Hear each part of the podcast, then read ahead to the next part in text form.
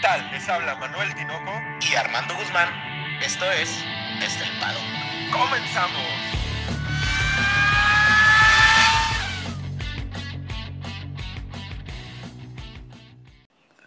Tinoco, tres palabras. Rugió el león.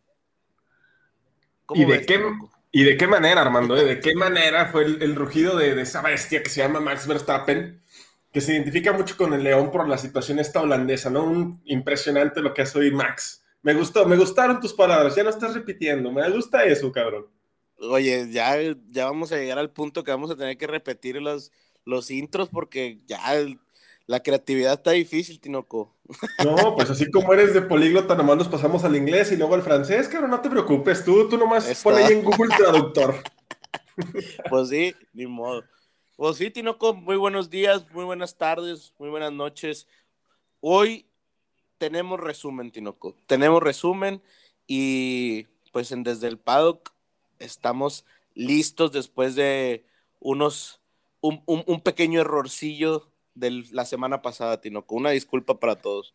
Es correcto. Eh, sean todos ustedes bienvenidos a su podcast favorito de Fórmula 1 desde el paddock. Y claro, eh, dando otra vez la, disculpa obligada, ¿no? De, ¿no? de no poder estar con ustedes en la previa del Gran Premio de Países Bajos. Creo que me dio más, nos dio más tristeza a nosotros, Armando, que a ellos, chingado. no, por ahí nos mandaron ahí un mensaje de, qué pasó y te estaba esperando el resumen, la previa y que no sé qué.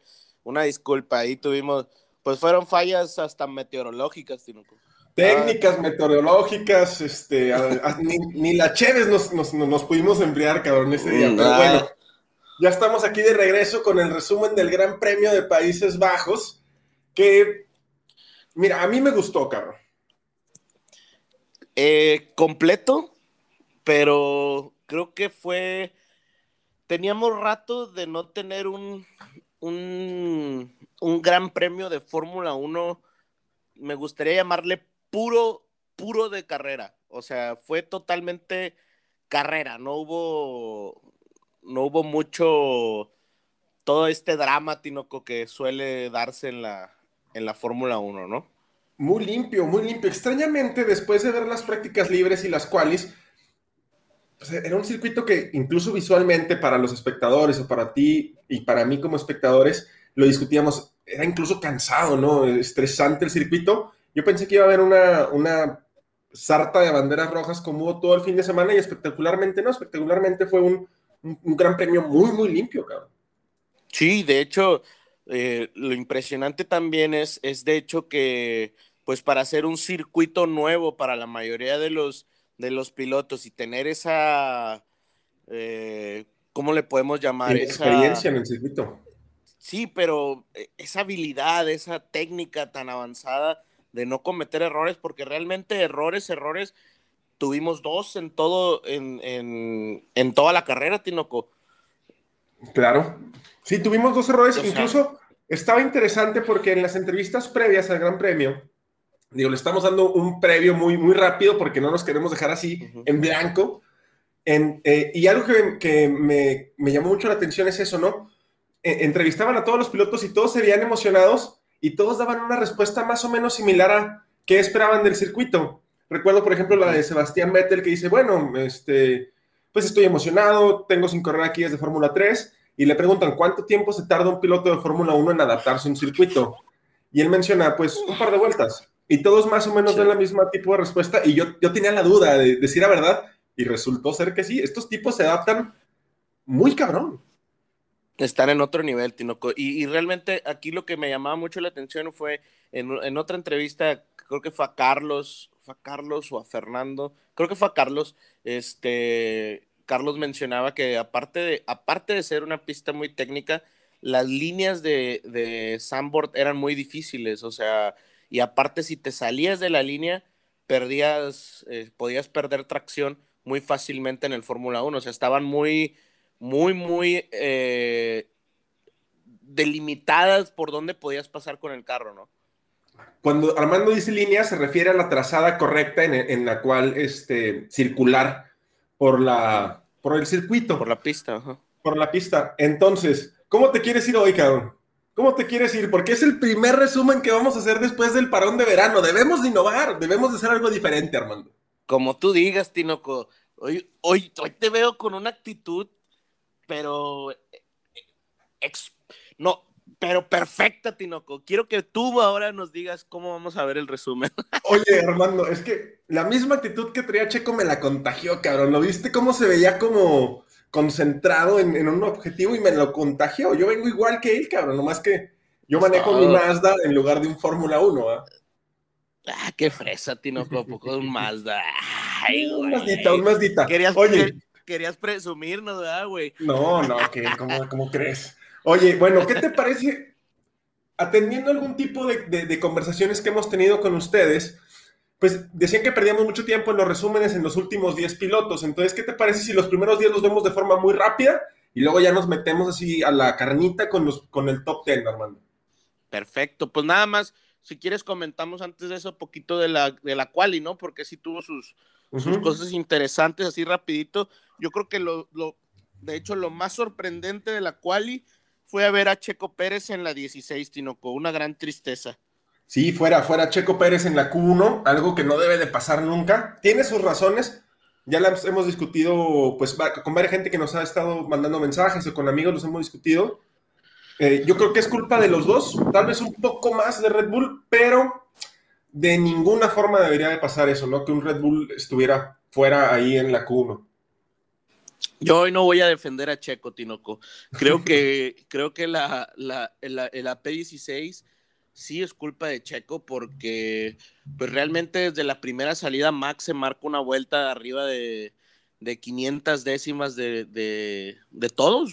Entonces, de, de, sí, de cinco décimas. Y realmente Checo no puede establecer, salieron, según lo que comentaban, es que salieron con más gasolina y salieron con, y, no pudo marcar esa, y salió en, vuelta con, con tráfico, ¿no? Pero Tinoco, a ver, tienes un Red Bull, o sea, ya, ya ahora sí, después del, del, parón de verano, pues ya es tiempo de, de, que, de que no, no de que nos sorprenda y que no nos sorprenda con estas cosas malas, ¿no? Sí, sí, eh, como te digo, yo, yo no es por defenderlo, tú sabes que yo aquí soy una persona crítica, Armando. Ya cuando tú y yo platicamos de Fórmula 1 es otra cosa, pero eh, sí creo que hay una parte de, de, de razón en encargarle un poquito o un porcentaje de la culpa, no voy a decir porcentajes, al equipo, al ingeniero de pista, creo que también tiene su lado. Como el lado de Checo es que tiene que salir y marcar una vuelta. Y esto le ha pasado a Red Bull en un, en chorro de grandes premios, ¿no? Siempre sale y la primera vuelta como que la dan así muy pues, sobrada y luego se, se andan metiendo en broncas. La bronca ya llegó y no puede volver a repetirse porque lo que pasó en Sandburg, que ahorita lo vamos a platicar, pues no es la forma ideal en la que se tiene que llevar un gran premio de Red Bull, ¿no? Ahora, por ahí una estadística buena que para todos los críticos es que realmente Checo no se haya quedado fuera de la Q3 en todo el en todo el, el, campeonato, ¿no? Desde Bahrein.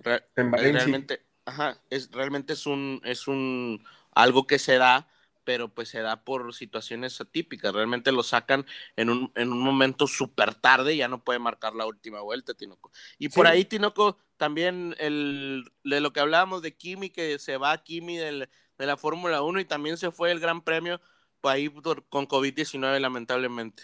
Sí, y, ahí lo complicado es para Kubica, que ahorita lo vamos a platicar. Se va Kimi, no puede correr el Gran Premio de, de Países Bajos. Seguramente tampoco va a correr el de Monza por la cercanía que hay entre uno y otro. Y otra cosa que pasa en las cuales interesante es que Norris se queda fuera en la Q2, un problema provocado por los Williams, que ambos se estrellan contra las barreras. Ya lo comentabas, que, la trazada es tan técnica y tan limitada en cuanto a las posibilidades de, de, salirte de la trazada que pues los dos, los dos Williams terminan en las, en las barreras, ¿no? Y realmente Russell estaba, o sea, se veía que estaba tratando de extraer el máximo del, del William. Yo creo que por, el mismo hype que traía del, del Gran Premio pasado, sí, pero pues quería sacar peras de donde, pues no, Tinoco. De un olmo, carnal, de un olmo, así va el refrán. Oye, y para terminar la quali, Giovinazzi sorprende. Yo cuando vi la quali, la 3, la quali 3 con Giovinazzi, me motivé, dije, no, no, no, no, no chingues, este cabrón se quiere ganar su asiento y quiere dejar las cosas en claro. Así porque la quali 3, el vueltón que se marca, muy, buen, muy buena vuelta, eh, se ubica en un muy buen lugar, pasa la quali 3 y, pues llamaba la atención, ¿no? Ya, ya era un piloto en el que tú decías, bueno, mañana en la largada me voy a fijar un poquito en Giovinazzi, ya no largaba desde el 14, desde el 13 ahí, con toda la bola. Y pues yo creo que eso es más o menos lo importante que pasa en la quali 3, ¿no? Max gana por un pelo de rana calva y sin, y sin DRS, güey. Estuvo impresionante la quali en el, en el cierre yo ve, la, vemos la primera vuelta que dan, se queda a, cero y cachos, muy poco. Ah, no, Hamilton se queda como a 200 décimas más o menos, algo así, ajá, milésimas, algo así. No, a 200 se queda. Y luego en la siguiente vuelta viene Verstappen y mejora su tiempo 0.34, Tinoco. Lo mejora una nada, ¿no? Tú dices, ay, lo mejoró nada, pero bueno, lo mejoró. Bueno, Hamilton marca el mismo exacto tiempo que Verstappen en la primera vuelta de la Q3. El exacto, exacto, es 9.23. Los dos marcan en, la, en, esa vuelta. Es impresionante, Tinoco. Están en otro nivel ellos dos. O sea, están, están Verstappen, Hamilton y los demás. Y los mortales.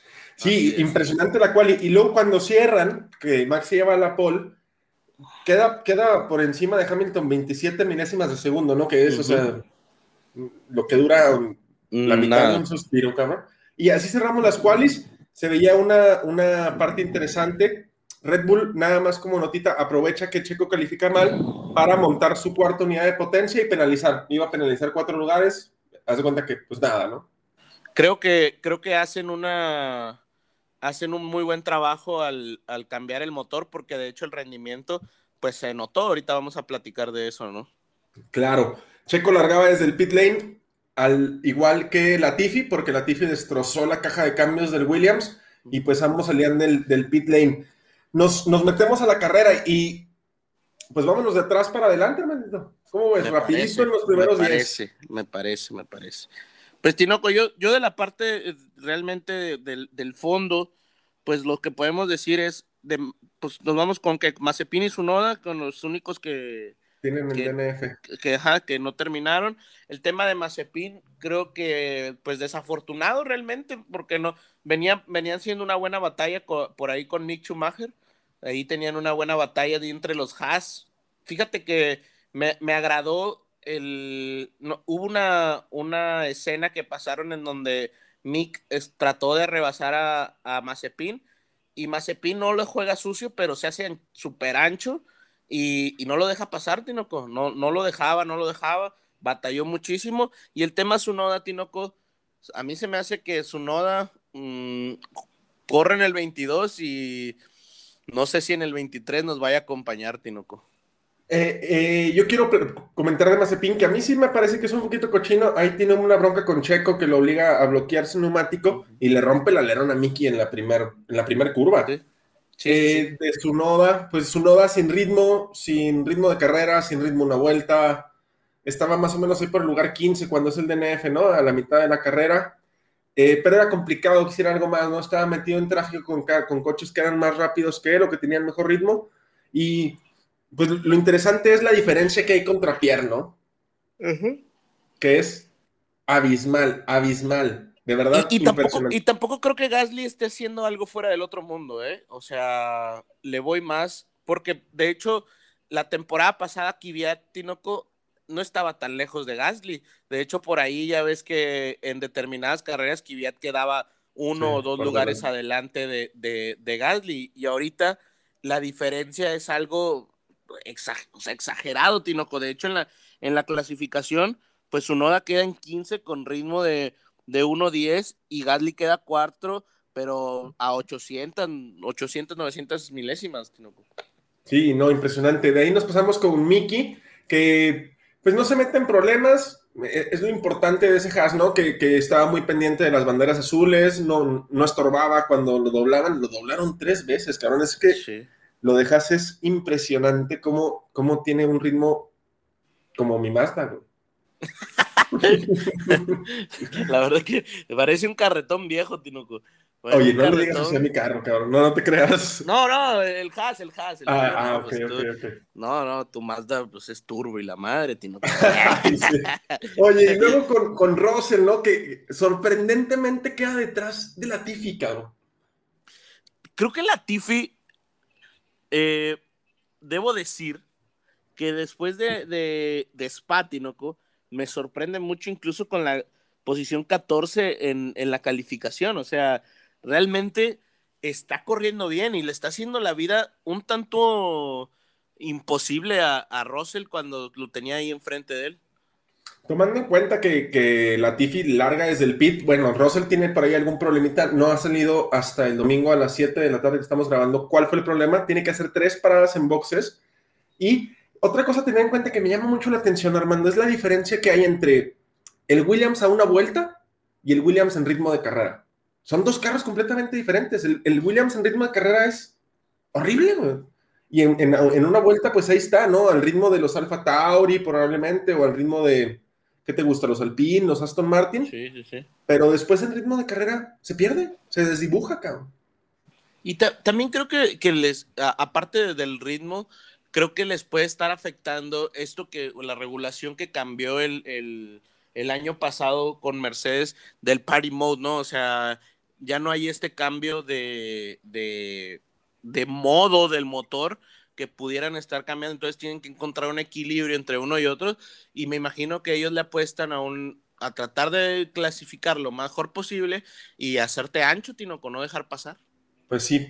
En el lugar número 15 nos encontramos a Kubica o Kubica, como le dicen los eh, periodistas europeos, que yo creo que es la forma correcta de, mencionarlo, que pues a pesar de que no, de que no tiene un, fin de semana completo, vamos, él llega el sábado en la mañana, no ha tenido las prácticas libres, es un circuito que desconocía, casi todos los pilotos tenían mucho sin correr ahí, pues no se meten broncas, ahí va, un ritmito de carrera, pues casi igual al de Giovinazzi, que, se sube cada fin de semana al carro, y lo sorprendente es que había mucha gente de Polonia, o sea, tenía su club de fans privado y todo. Sí, hay, que recordar que realmente Robert Kubica sí, sí, este, sí, sí fue un piloto importante en su momento. O sea, por ahí quieres, eh, esta semana damos ahí un pequeño resumen de su carrera, eh, porque realmente lo que hace que Robert eh, pues deje la Fórmula 1 es el gran choque que tiene, ¿no? Sí, sí. un choque que le lastima la mano exageradamente. El choque con más fuerzas G que se ha registrado dentro de la Fórmula 1 pues fue a, Robert. Luego, si quieres, sí, me parece buena idea eso de, de tocarlo. Giovinazzi, me pues, desilusioné, me desenamoré. bueno, o sea, pero Giovinazzi tiene problemas en el, en el carro y por ahí, lamentablemente, eh, en uno de los audios tenía como seis vueltas y sale el audio donde pues tenía un pinchazo, ¿no? Yo, yo me desenamoré desde la largada, güey. O sea, desde la largada lo pasaron creo que tres o cuatro coches. Y pues desde ahí dije, no, no. O sea, lo que vimos ayer fue un espejismo. Eh, y yo creo que Giovinazzi ya firmó su sentencia de que no está en Alfa Romeo. O la está firmando, ¿no? Vamos. A ver, pero bueno, a ver, arrancó siete, ¿no? Arrancó, siete. Por ahí Alonso le hace la vida imposible. Se mete. por ahí se mete Alonso y Ocon. Y Ocon y, pero creo que también, vaya, tiene un problema en el front wing, luego, luego, entrando, de hecho, en, cuanto empieza, y luego tiene el problema de la, de la, del pinchazo, Tinoco, o sea, tampoco podemos quitarle o, decir que todo lo hizo mal, realmente, tiene cosas que, que le afectan, ¿no? No, pero su ritmo vuelta a vuelta, nunca, nunca lo vi con un ritmo de carrera constante, no, no te voy a decir competitivo, constante, ¿no? Y yo creo que eso es lo que le, le lastra un poquito las carreras. Los domingos es su gran problema. Pues se me hace, Tinoco, que Gio en, los, en la parrilla ya no vamos a tenerlo para el 2022. Creo que se, se nos va Giovinazzi. Lo importante aquí, o lo que llama la atención, es quién va a ser el compañero de Valtteri Bottas, Tinoco quién va a ser ese compañero en Alfa Romeo de Valtteri ahorita, Ahorita lo platicamos. Pero bueno, nos pasamos con el 13 con Betel. Complicado el fin de semana para los dos Aston Martin, ¿no? Nunca encontraron el setup, tuvieron problemas ahí en las prácticas libres. Eh, Betel este, ocasiona la única bandera amarilla, por ahí se va por, me parece que era por dentro de la curva peraltada para adelantar precisamente Giovinazzi, pierde el, carro de cola y casi se embarra botas con él, cabrón. Sí, de hecho, los reflejos de botas impresionantes, ¿no? Sí, no, no. Porque le pudo haber sido una ayuda impresionante Vettel para el, Mundial de Constructores si, si Botas estrella con él. Y deja tú que, deja tú eso, pudo haber sido peligrosísimo, Tinoco, donde Vettel se, en la vuelta 3, ¿verdad? Es en la vuelta 3, donde se, se queda la mitad en horizontal de la vuelta y donde se lo hubiera llevado, Tinoco realmente le pega directamente al cockpit.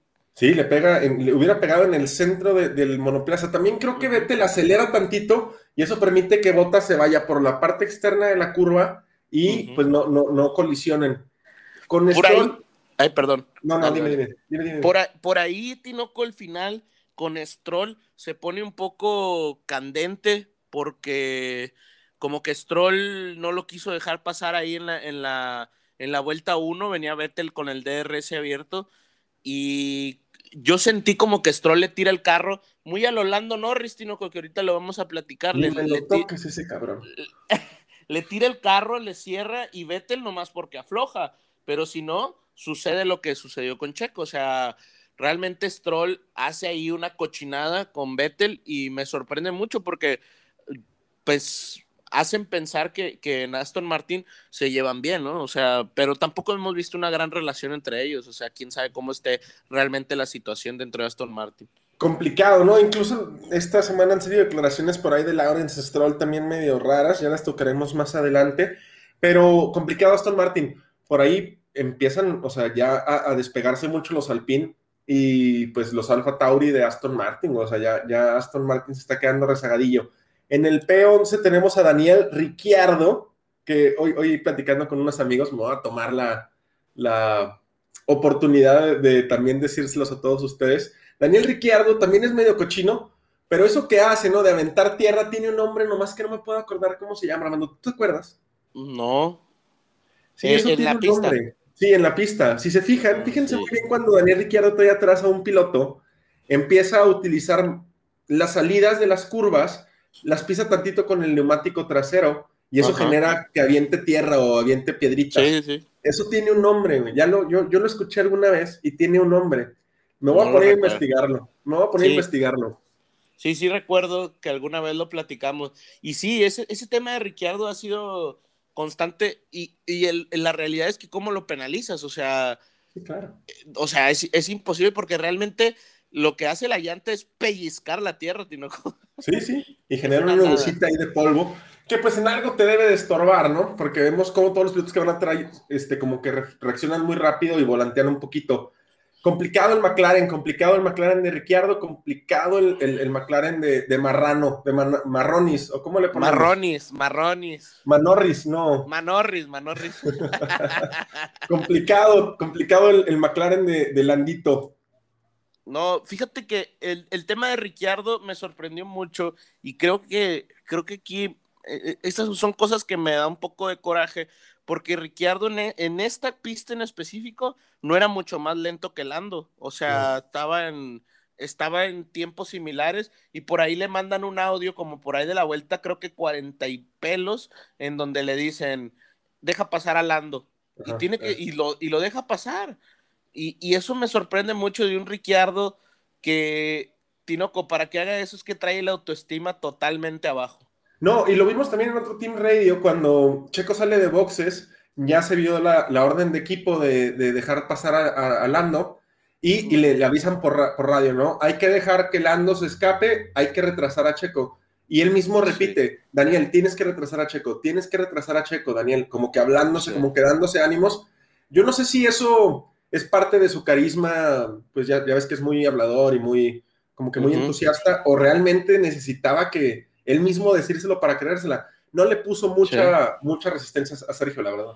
No, realmente no pudo. O sea, no pudo y se me hace que no quiso. O sea, todos conocemos el nivel de Ricciardo en cuestión de que es, buenísimo en las batallas, Tinoco, y, y, yo no le vi como que sacara los codos para nada, o sea, realmente no le hace nada difícil el adelantamiento a Checo, y creo que por ahí yo siento que me voy a atrever, Tinoco, a hacer una, una hacer, ¿cómo se dice? Aseveración. aseveración conspiranoica de que no está nada bien en McLaren eh, la relación con Ricciardo.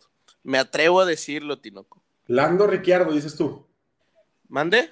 ¿Lando Ricciardo o McLaren Ricciardo? No, McLaren Ricciardo. No sé, Lando, creo, pues creo que Lando entra dentro de McLaren, ¿no? De ese grupo, y creo que la relación con, con Daniel Ricciardo no es, no es muy buena. No sé qué opinas tú de eso. No sé, no sé. Dame, dame de aquí a que acabemos el podcast y te respondo, porque por ahí hay otra teoría muy, muy loca que, me mandaron hace rato. Y luego lo, lo de Lando, ¿no? Que termina en el P10, que ya lo, ya lo veníamos diciendo. Eh, se defiende un poco demasiado agresivo de Sergio siempre, ¿no te parece? un cerdo, un cerdo, o sea. Y, y, y ahorita, Tinoco, estoy enojadísimo con ese tema porque la Fórmula 1 lo hemos comentado hace dos o tres podcasts, que cuidan demasiado a los, a los británicos, Tinoco, y los británicos son los más cerdos de todos. Lo dices por Hamilton también, seguro. también por todos, o sea, al final hay una, una predisposición a cuidarlos bastante. Y a ver, si, si tú haces una comparación entre lo que hizo Checo en aquel gran premio de... Ah, se me fue. Austria en Austria, ajá, con, con, con Lando. Lo que hace Lando en este, eh, y con Leclerc, lo que hace en este Gran Premio Lando es exactamente lo mismo. Y me le estás dando cinco segundos en cada uno de los, de los, de las penalizaciones a Checo. Y aparte me le quitas puntos de superlicencia y acá no le estás dando nada a Lando Norris. Tiene que haber un comunicado oficial. Ni siquiera se fue a investigación. O sea, a ver, ¿cómo? Explícame otro, otro desmasi, O sea, y, la verdad que no lo hacen para que no se pierda la carrera. Recordemos que, que, que si, si, le quitan los puntos de superlicencia, este, Lando se va una carrera este, fuera. Es lo que te iba a decir. Ahorita Lando tiene 10 puntos. Eh, en, ese, en, ese, en ese gran premio le dieron a Checo 4 puntos de penalización en la superlicencia, dos por cada uno de los incidentes con Charles. Aquí le tendrían que dar mínimo dos y lo bancas, lo tienes que quitar sí o sí una carrera, que estaría interesante ver quién cubre en McLaren, pero yo creo que, más bien va por ese lado, ¿no? Que Michael Messi dice, no, mejor me callo la boquita, nadie va a decir nada. Si te fijas, incluso la transmisión se corta un poco en el momento y luego te sacan un replay, pero ya cuando Checo adelanta o con, o sea, te lo, te lo adelantan mucho. pero bueno, eso es lo que hace Landito, Landito Norris, complicado el fin de semana para Manorris, pinche marranito ese, este, me cayó no, me cayó, Me cayó muy mal, Tinoco, porque aparte en las declaraciones, o sea, el, es, un chavito sangrón, güey, que, que la verdad me cayó muy mal, güey, muy mal. ¿Sabes? No se le iba a hacer fácil, dice. Eh, aparte corrimos bien, yo le dejé espacio. ¿Le dejaste espacio? Claro que no, güey. Como, no, no le dejó nada, Tinoco. No le es que igual pensó que traía un carro de, de, rally, güey, y le dejó la leca. Entonces, eh, por ahí, por ahí, yo creo que, es el espacio que decía, porque había un chingo de espacio de, de leca. Tinoco, realmente, realmente eh, en Twitter se están volcando contra Norris, contra Norris, contra Norris totalmente, o sea, y por ahí un, un, un tuitero puso los dos on boards al mismo tiempo y obviamente vio a Checo Pérez, o sea, obviamente lo ve y de hecho, no hay consecuencias graves porque Checo tenía tres cuartos del carro eh, ya sobre, sobre Norris, ¿me explico? Si, le hubiera si hubiera estado un poquito más atrás, lo manda a la grava. Oye, eh, qué bueno que acabaron los dos, güey, porque el choque, o sea, lo vemos ya muy suavecito y todo, pero estuvo a, quirúrgico, a, movimientos quirúrgicos de, de, ser un desastre para los dos. Después pasamos con Sergio Pérez, que venía haciendo una remontada, venía como bala. Ocon, Ocon, ¿no?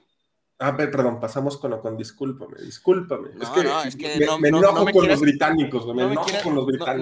No, me, quieras quitar un, un, el último rebase de Chiquito Bebé. Oye, con Ocon, buen fin de semana para los Alpine, ¿eh? Buen fin de semana para los Alpine, buen fin de semana para Ocon. Tanto que le tirabas a Fernando Alonso, que siempre, que Ocon él estaba poniendo las cosas difíciles, pues hoy se las pone difíciles Fernando Ocon. Y yo creo que lo importante es el team radio que mandan y la decisión de equipo que hacen de dejar pasar a Alonso, de pedirle a Ocon lo que le, lo que le pidieron a Ricciardo. Pero, a ver, yo, yo quiero escuchar tu opinión de esto, porque Tinoco, aquí nos vamos a meter en un, en un, en algo con, en una polémica con nuestros amigos argentinos, no, españoles, perdón, nuestros amigos españoles. Va a haber aquí un, un detalle. ¿Qué piensas de lo que dice Ocon por ahí de la vuelta 10? En donde dice, Fernando es extremadamente lento. Yo creo que Fernando estaba tratando de guardar en caucho, güey. Porque después, a la siguiente lap, Fernando se empieza a despegar. Y se le despega. O sea, a final de cuentas, Fernando se le despega. Yo, yo también creo que tenía una razón de ser el tema de, que Fernando estuviera en ese ritmo. Fernando sabía que no iba a pegarse a, en ese momento a los Ferraris. Ajá. Pero lo que, lo que me llama la atención es el lo que es lo que representa el audio, Tinoco. O sea, ¿qué, qué, qué quiso decir realmente Ocon, sabes? O sea, porque eso Ah, para mí, ahora ah, ya tenemos Manorris y acá tenemos a Bocón, ¿no? O sea, se, le abrió la boca, güey. Oye, no, pero tú quieres problemas en todos los equipos, cabrón. No creo que haya problemas en Alpine, realmente no lo creo. Pero si los hubiera, sería porque el orgullo de Fernando se dañó por ese tipo de, comentarios, ¿verdad? Porque pues de que le dijeron, le dijeron, cabrón. Claro que lo dijeron, estoy segurísimo. Estoy seguro que se lo dijeron y Tinoco, por ahí yo creo que, que, ese, ese radio pues va a hacer mucho ruido por ahí en España, va a hacer mucho ruido eh, en Fernando y no, no dudo que se ponga medio difícil la situación en, en Alpine. Yo estoy creando problemas, Tinoco, en todas las escuderías. Fernando, nos escuchas. Peleate con Ocon, No, no te creas, no, te pelees, Fernando, si nos escuchas, ¿verdad? Para tener contenido, güey.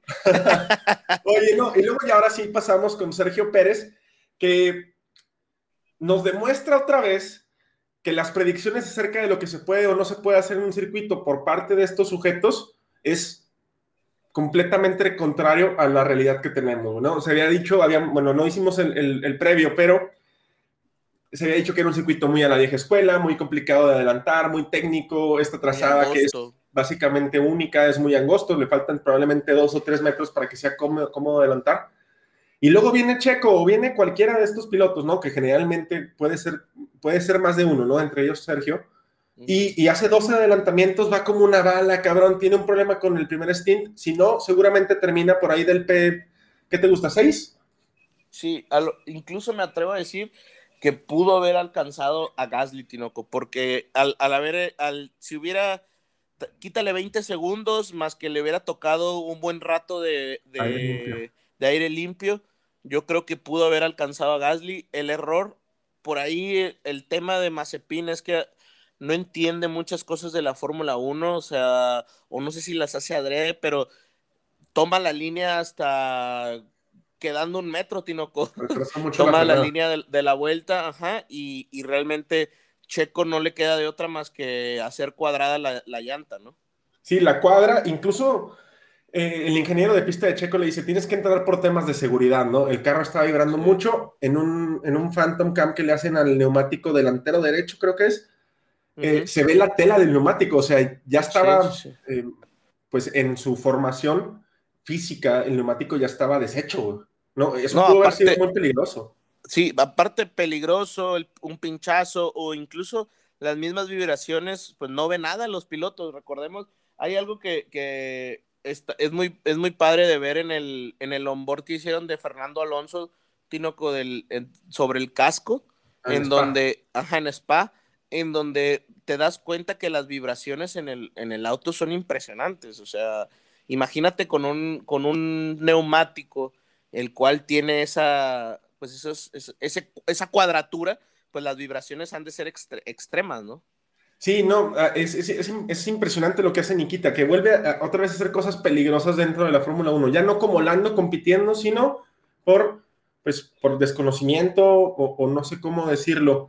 Checo hace, se redime, se redime un poco Checo, pero sí hay una cosa que es cierta, a pesar de que a mí en lo personal me emociona verlo como una bala desde atrás y soy mexicano y, siempre voy a ir con Checo a muerte, ya no lo quiero ver adelantando, lo quiero ver compitiendo arriba con una buena quali. Vamos, este, que, que tenga un fin de semana redondo, ¿no? Es lo, que, lo único que ya espero de Checo, que seguramente no va a tardar en llegar, cabrón. Y, creo que ya hace falta, Tinoco, hace falta para que la misma gente de, de aquí de, de México ya deje de, poner cosas que afectan, porque realmente afectan al, piloto. Es obvio que lee, lo, o sea, hay, muchos dicen que no leen, pero obviamente se meten a redes sociales, Tinoco, y ven de qué están hablando de ellos, ¿no? Y, hay muchos comentarios bastante malos, desafortunados, y, creo que, que necesita ese, ese fin de semana para que ya, ya haya tranquilidad, o sea, los medios hoy en día, mm, yo, Tinoco, soy totalmente, estoy en contra de los, de los periodistas mexicanos, Tinoco, esa es mi batalla desde que iniciamos el podcast. Vamos contra ellos, así desde nuestras cuentas personales, siempre estamos tirando. Pero bueno, pasamos de, Checo, que como les comentamos, ya tiene su cuarta unidad de potencia. Esto le va a ser muy bueno, porque prácticamente tiene dos, dos unidades nuevas. La, la, otra la estrenó en Hungría, bueno, la estrenó en Spa, pero pues no se corrió en Spa, entonces Aquí monta la segunda, quedan pocas carreras, entonces la qué tanto las puede exprimir seguridad. de seguridad, qué tanto les puede exigir, pues va, a ser importante hacia el final, ¿no? Quedando unas cuatro o cinco carreras va a empezar a, denostar mucho eso. Y nos pasamos con, con, Fernando Alonso. Yo te quiero hacer una pregunta por este reciente amor que le tienes a Fernando, hermano. a ver. ¿Es hoy por hoy el mejor piloto largando de la parrilla? Yo creo que no. Oh. Bueno, pero ¿por qué lo crees, cabrón? Porque, ¿cómo, me quitas aquí mi Raikkonen de ahí, Tinoco? No está aquí mi Raikkonen. Ah, no, pero hoy por hoy, eh, al final es, es, el piloto de la parrilla. No, mira, creo que es impresionante cómo rebasa por el peralte de la vuelta 3. Ah, es, algo que eh, hay, que decirlo, o sea, es, un piloto habilidoso. Sin embargo, lo que tiene Fernando es que e, está chapado a la vieja escuela, eh, como, como vimos a Hamilton en su momento, y, siento que esa es la, a ver, siento que esa es la gran diferencia entre Max, y todos los demás pilotos de la nueva generación, porque Max tiene ese estilo de, de pilotaje tipo Hamilton, Fernando, todos estos pilotos Rosberg que eran de, esa generación, en donde, Tinoco, si te aviento al pasto, yo no aflojo, le acelero y sigo por el pasto.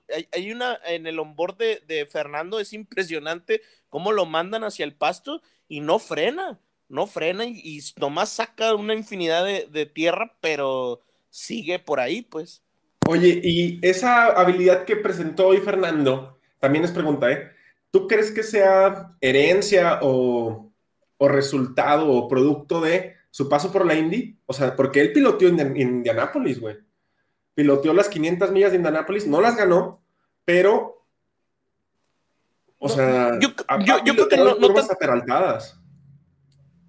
Yo creo que obviamente sí tiene que ver, ¿no? Que eh, una cierta experiencia, pero creo que es más eh, la experiencia en general, ¿no? O sea, recordemos que Fernando tiene experiencia en el WEC, tiene experiencia en, en Indy y pues todos sus años en Fórmula 1, ¿no? Al final creo que esa experiencia en general y, Fernando lo que sí hay que aceptarlo es que ha demostrado que está en, a nivel de, todos los pilotos, o sea, no, no hay una diferencia de nivel.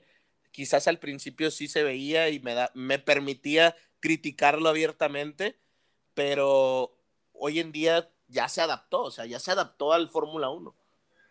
Y, eh, perdón, me confundí, las 500 millas sí las ganó, no ha ganado Le Mans para ganar la triple corona. No, al revés, ¿no? Le Mans ya la ganó, lo que no ha ganado son las 500. Ok, algo así, una de esas dos. Y bueno, nos brincamos a Sainz, antes de, después de Checo iba Sainz, porque a los dos Ferrari más o menos les pasó lo mismo. Eh, tienen un problema de grip mecánico en el que se tragaban las llantas y no tenían ritmo de carrera, ni Charles ni Carlos Sainz. Y el problema con Carlos Sainz incluso era más grave, una variación tremenda en, en los cronos por vuelta de Carlos que lo obligan como que a desaparecer. La ventaja que tuvieron es que por detrás no tenían carros con su misma competitividad y pues se, hizo como una laguna, ¿no? Entonces, pues realmente no estaban compitiendo contra nadie y no tenían problemas, salvo hasta el final de la carrera, que es cuando Fernando adelanta a Carlos. Y realmente, pobre Carlos, güey. O sea, Carlos, nosotros tenemos la, percepción de que Carlos es un excelente eh, cuidador de llantas, o sea, realmente cuida bastante bien, es un buen gestor y, hoy no pudo, hoy no pudo, lo que dices tú de las variaciones de los tiempos era impresionante y aparte, o sea, la presión de Fernando al final era, fue exhaustiva, o sea, no lo dejó hasta que lo rebasó y todavía en la última vuelta Checo casi aprovecha por ahí, fue una, fue una batalla de, en español totalmente, porque eran los dos españoles y Checo ahí en menos de un segundo los tres, ¿no? Sí, vamos a ver si, si Ferrari puede solventar esto porque la que sigue es Monza y los Ferrari no van a ir bien. Es lo que yo creo. ¿ah? Como quiera, Charles y Carlos se ubican por ahí bien. Tienen problemas con el grip mecánico. O sea, es que es tan bueno su grip mecánico que desbarata los neumáticos. Lo vimos, creo que fue en Portugal y en, en Silverstone, ¿no? La, la, última vez fue en Silverstone y antes de eso creo que fue Portugal o Cataluña, una de esas dos. Pero yo pensé que estaba solucionado y resulta que no, Yo pensé que iban, que iban ya a tenerlo solventado. De hecho, de hecho por, ahí Charles Leclerc fue tan aburrida su carrera, Tinoco, que ni siquiera salía en la, en la, en la transmisión. ¿Cuántas veces vimos a Charles Leclerc en la transmisión? Casi ni una, ¿no? Se puso a cantar para no aburrirse en, los Team Radios. Y luego nos brincamos con un excelente Pierre Gasly, que más o menos es más de lo mismo, ¿no? Por ahí lo, más destacable de Pierre es su, su quali, que es impresionante la vuelta que tira. Y, y luego en la, en, la, en la carrera larga muy bien, se protege porque los dos Ferrari intentan ir por él en la largada, se protege y luego, debido o producto de este, este desfallecimiento que tienen los Ferraris, se pela, se pela y ya. Pues ahí, se quedó. O sea, Pierre le sacó 20 segundos a los Ferrari, más o menos, y otros 20 le sacó botas a él, ¿no? Sí, más o menos. Estaba, estuvo solo, estuvo solo toda la carrera creo que Pierre Gasly hace lo que tenía que hacer. Y creo que aquí, más que lo de Pierre Gasly, yo, yo siento que no sorprende lo de Pierre Gasly. Creo que es algo que, que nos ha venido acostumbrando. Yo lo que creo es que el problema ahí es que es, va a ser con su noda, Tinoco. O sea, su noda, si hay tanta diferencia con Pierre haciendo estas actuaciones, Pierre, pues creo que su noda se queda sin asiento, ¿eh?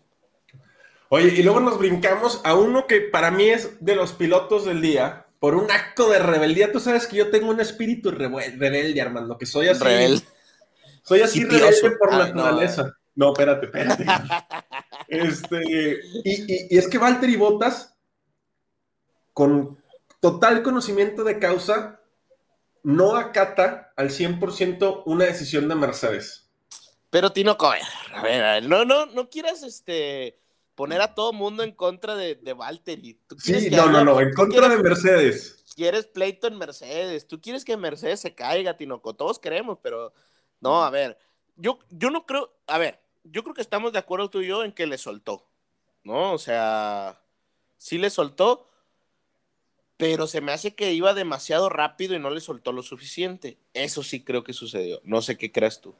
Sí, o sea, marca los dos primeros sectores de, de Púrpura y al final le suelta, pero se queda con la vuelta rápida y tienen que meter a Hamilton, que no era la idea de meter a Hamilton, para que recupere la vuelta rápida. Esto será Armando, yo creo, por una de dos razones. La primera, o ya le dijeron que no va a correr el Mercedes y está firmado Russell, o aquí acaba de, firmar su salida de Mercedes.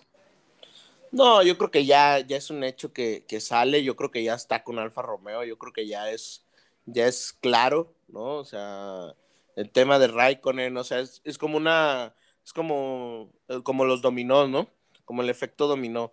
Ya van a ir cayendo cada uno de los, de los, de las piezas y sí se va a botas, pero aquí lo que me llama mucho la atención, Tinoco, es que eh, pues realmente aquí el problema es que Toto es su agente, o sea, hasta dónde puedes tirar esa, esa liga Valtteri de ponerse en algo en contra de, de Mercedes, ¿no? A Toto le gustan los billetes y mientras Botas le dé billetes, él no va a tener problemas con eso, hermano. Y luego vamos a hacer un pack del primero y el segundo, ¿no? En segundo lugar se ubica, déjame poner otro nombre, porque ya me gustó esto de ponerles nombres. Este, Kejis Hamilton. Porque es que se la pasaron quejándose, hermano, chingado, quejándose toda la carrera. Que mis neumáticos no sirven, que por qué no hicimos lo que hizo Max, que porque tengo frío, que ahora tengo calor. ¿Qué? ¿De qué se trata? Kejis, Hamilton. Que, los mosquitos. Oye, que me, viene aventando mosquitos en el casco, eso no es legal. Yo quiero, yo quiero ponerte en jaque. A ver, Quiero ponerte en jaque y te voy a hacer una pregunta. ¿No te sorprendió el ritmo de Hamilton y no dijiste qué impresionante está Hamilton el día de hoy? No, sé, claro. Porque la diferencia con Botas, o sea, sacó, ese sí sacó agua de las piedras, Tinoco. Sacó agua de las piedras. No, no, o sea, es que es un pilotazo, pero lo importante es que Max. ¿Qué acabas de decir, Tinoco? A ver, repítelo. Siempre ¿Quién es un, pilotazo? Siempre he dicho que es un pilotazo. Se queja mucho, no actúa como campeón del mundo. En mi juicio no me gusta cómo se viste, cabrón. Pero es un pilotazo. Eso nadie, eso nadie, jamás he dicho que no. Nadie se lo quita. Nadie se lo quita. Lo otro también es cierto y tampoco nadie se lo va a quitar. Pero lo importante es que Max, cabrón, cuando largan, largan bien los dos. Pero la largada de Max es tan impresionante que llegando a la curva número uno le lleva, ¿qué te gusta? ¿10 metros? ¿12 metros? Un carro y medio, yo creo. Entonces, ya después de eso, es, imposible que Hamilton lo, lo, alcance con todo y que hizo hasta lo imposible para alcanzarlo, güey. Y yo creo que Max empieza a jugar este jueguito de, este, te enseño el dulce y luego te lo quito para que gastes neumáticos y luego me voy. ¿No te pareció eso? Sí, porque de hecho, dejaba alcanzar. bajaba los ritmos, se, le pegaba a Hamilton como a 1.5 más o menos. Uh, más sí, por ahí, más o menos 1.5. Incluso lo mete en zona de DRS en un momento, ¿no? Lo mete en zona de DRS por ahí de la vuelta como veintitantos. Y, y, Max realmente jugó a la estrategia que le pudiera eh, que, hiciera Hamilton para que no le fuera a hacer un undercut. Pero Tinoco, yo creo que también por ahí se equivoca Mercedes, se equivoca en, tanta, en, estar tratando de hacer el undercut a fuerzas, cuando Hamilton pues podía haber jugado a, la gestión de llantas, ¿no? Que sabemos que en eso yo creo que sí es mejor que, Max, ¿verdad?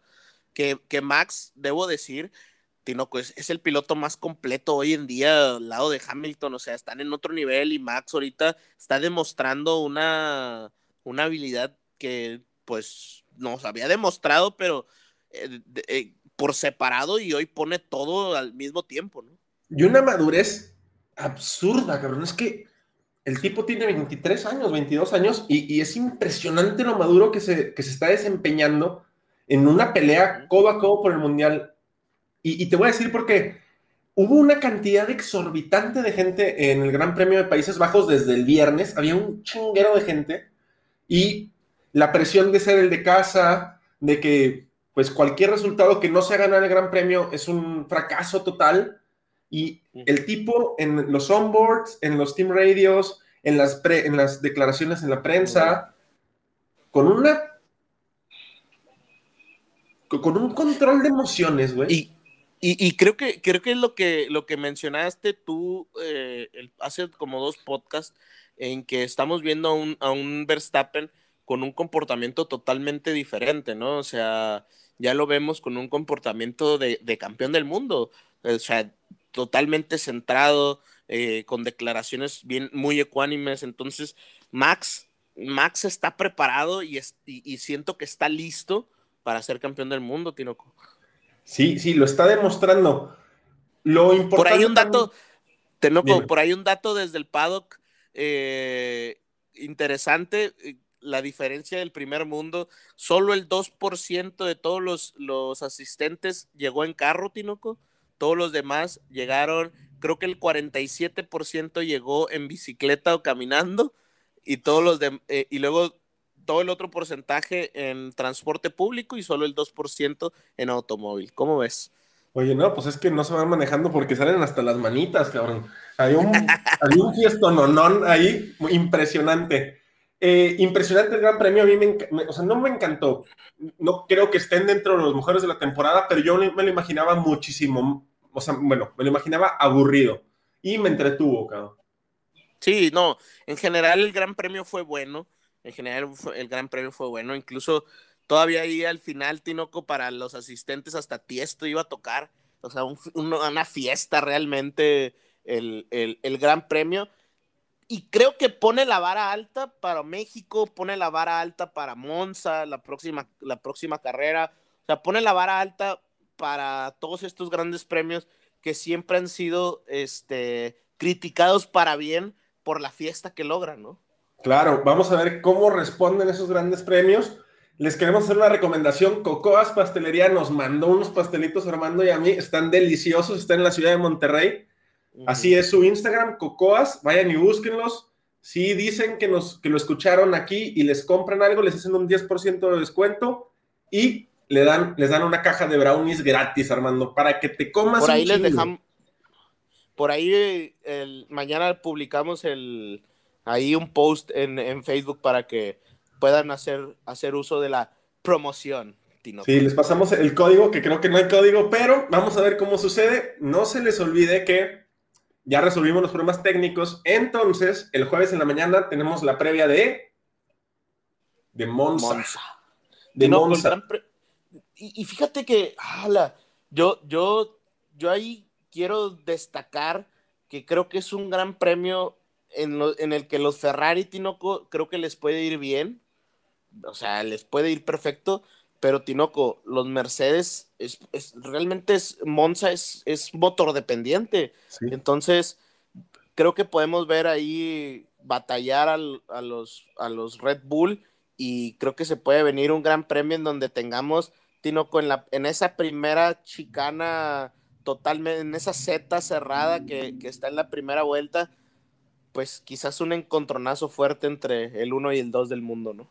Ojalá no, ojalá no. Armando, recuérdanos cómo van los mundiales, porque hubo cambios. Tinoco se.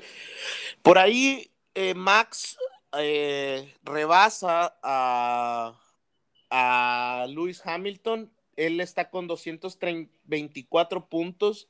De 224.5 Tinoco, porque recordemos que se, dio, se, dio la mitad en, en Spa. Por ahí tenemos a Luis con 221.5, o sea, son tres puntos de diferencia. Yo creo que no teníamos uno así de cerrado desde el 2007, o sí, 2007, 2008. Y Valtteri sube a la, está en la tercera posición, estaba en tercera posición, pero sube bastante con 123 puntos. Luego tenemos a Manorris, Tinoco, con 114. Checo se le pega ahí con 108.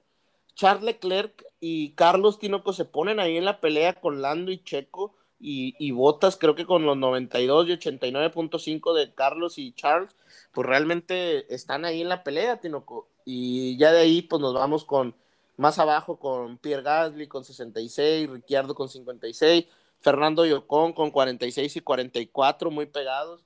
Y pues Vettel con 35. Y aquí yo quisiera destacar, Tinoco, a un pobre Lance Stroll con nomás 18 puntos, Tinoco. Nos estamos quejando de que Yuki Tsunoda eh, pudiera estar fuera de, la escudería la próxima temporada y Yuki está en 13 lugar con 18 y Lance Stroll con 18 también, pero en 14 posición, ¿no? Sí, pero eh, Yuki Tsunoda no tiene un papá millonario. No, tiene... un pequeño detalle. Red Bull no retoma el liderato en constructores, se lo sigue llevando Mercedes por el podio de Valtteri y nos vemos, si Dios quiere, y nos presta vida el próximo jueves, Armando. Tinoco, yo quiero destacar esta semana, hay que estar muy atentos, hay, hay varias cosas que hay que destacar. Una, Max tiene que hacer un cambio de unidad de potencia, no sabemos en dónde lo, lo van a realizar, eso hay que destacar. Yo creo que hay que destacar también el tema de eh, y Botas. Esa es otra cosa que hay que destacar, a ver cómo se comporta. Estos, estos, en estos días debemos tener noticias de, de su futuro. destacar después el tema Checo Pérez y Norris. Creo que hay que estar muy pendientes porque están presionando demasiado y si realmente quieren quitarse a Norris, eh, Red Bull una carrera para, para, porque realmente Norris ha sido ahí un, un este, una, una, piedra en el camino, como dicen por ahí, eh, eh, pues realmente pudieran ahí apelar a que, a que tuviera sanción. Y yo creo destacar también lo de Daniel Ricciardo, Tinoco. Ya como resumen, qué, qué cosas hay que, hay que destacar.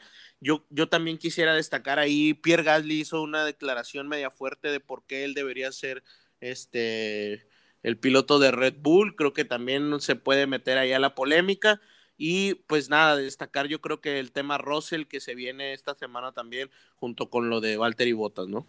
Yo creo que eso va a ser lo importante de la semana, pero como quieran les estaremos haciendo un, resumencito de todo lo que se diga, se haga y se deje de hacer dentro de la Fórmula 1 esta semana. Así es, y, no dejen de, ver las noticias porque también, Tinoco, el tema con eh, Alonso, yo creo que se puede poner color de hormiga. Color de hormiga, cabrón, y no precisamente azul, sino roja, pero muy bien, está bien, Armandito. Muy bien, Tinoco, pues excelente podcast y nos vemos entonces el día jueves por la mañana, ¿no? Box, box, Armando. Box, box, Tinoco. Adiós.